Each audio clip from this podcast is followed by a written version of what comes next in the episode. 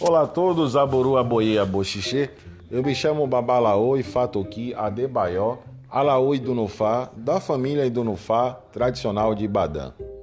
Bom, hoje eu vou comentar com vocês um assunto muito interessante. As pessoas tendem a querer ficar equiparando o candomblé da diáspora com o culto tradicional. Infelizmente, isso não pode ser feito, mesmo sabendo que a base que foi criada do candomblé é oriunda do culto tradicional. E por quê?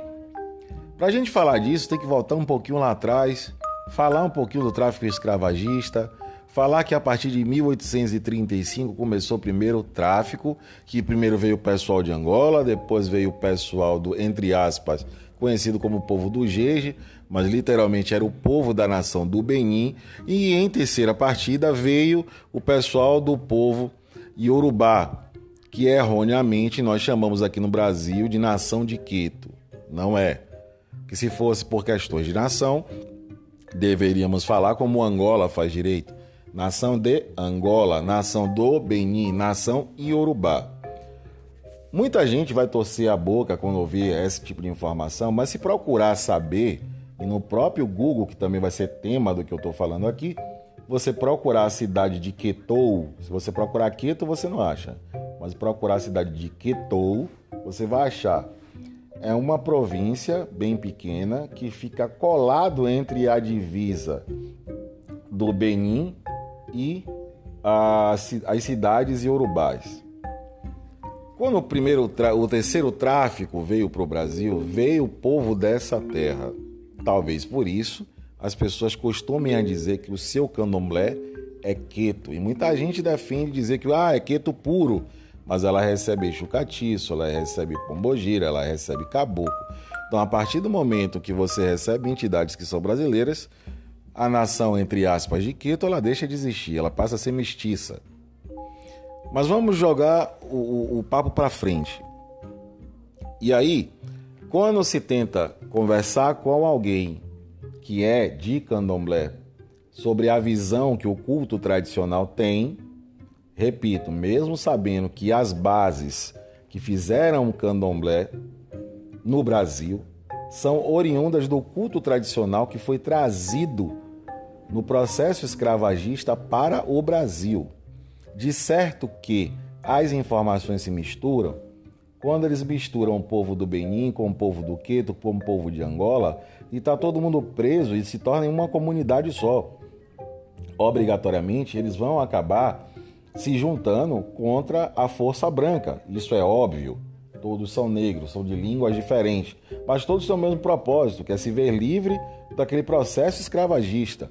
E se eles não se juntassem na senzala, provavelmente eles iriam penar muito mais ainda do que a gente sabe que penou.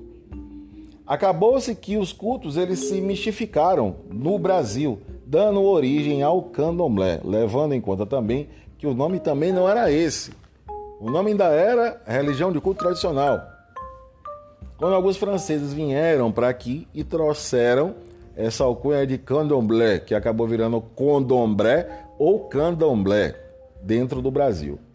E, obviamente, os aprendizados, muita coisa foi deixada para trás, como, por exemplo, o uso é, do óleo de coco ou até mesmo da banha de ori.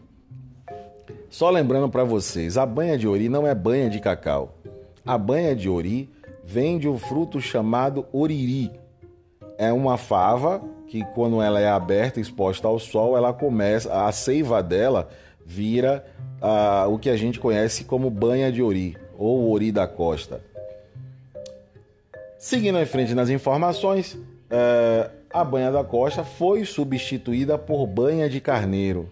E logo depois, como a presença enradicada dos portugueses no Brasil, o uso do azeite doce acabou sendo substituída por materiais que eram muito mais complexos de chegarem até o Brasil.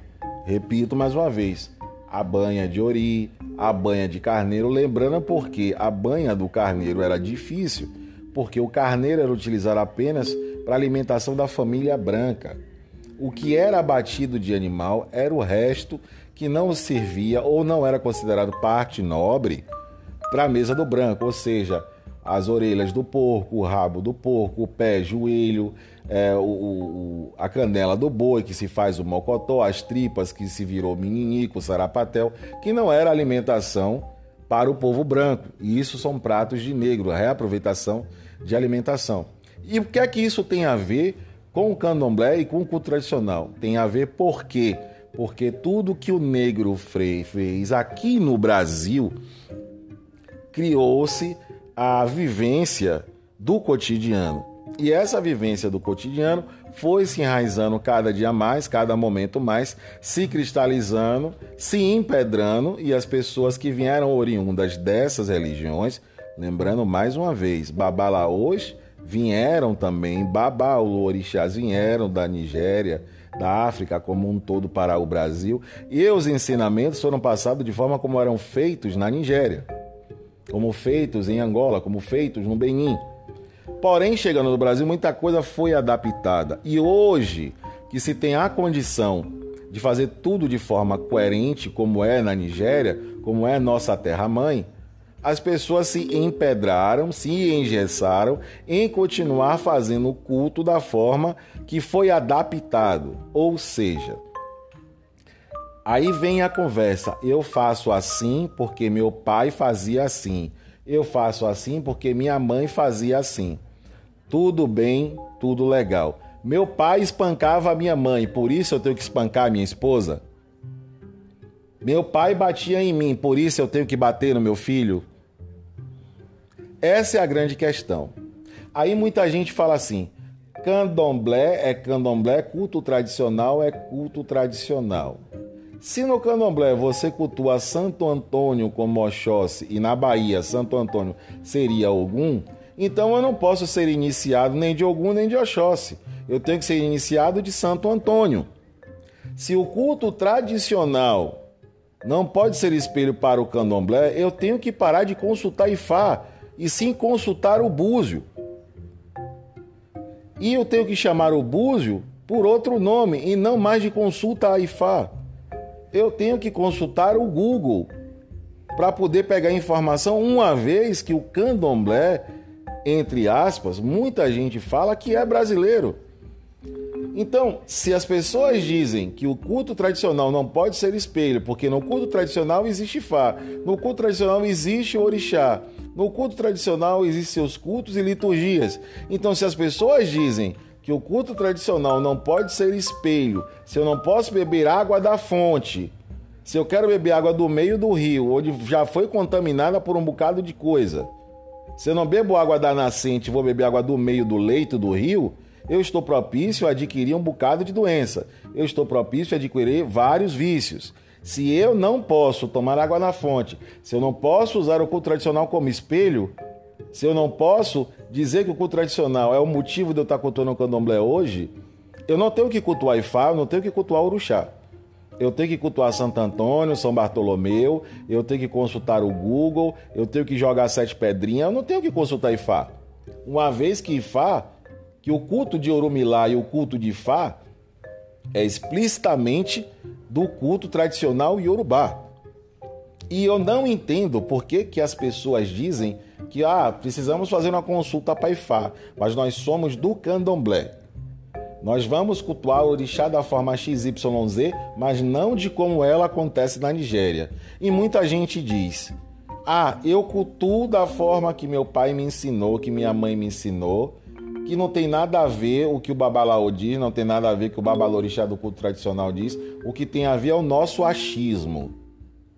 E se no nosso achismo a gente pode transformar o nosso barracão de acordo com a minha opção sexual, ah, isso é o certo. Ah, cada um mexe sua panela com a colher que mais lhe serve. Eu fico realmente me contestando, não que eu ache errado o culto da casa de ninguém, nem de forma que as pessoas fazem. O que mais é impactante e o que mais me deixa preocupado é que se essa forma fosse coerente, o fervo dos espíritos não existiria. Se isso fosse coerente, muitos sacerdotes, entre aspas, se dizem sacerdotes, não seriam taxados na internet como marmoteiro ou como bequeiro. Se isso fosse certo, muita coisa de errada não estaria acontecendo. Muito obrigado pela atenção de todos. Eu me chamo Babalaô Ifatoki Adebayo Alaô Idunufá, da família Idunufá tradicional de Badã.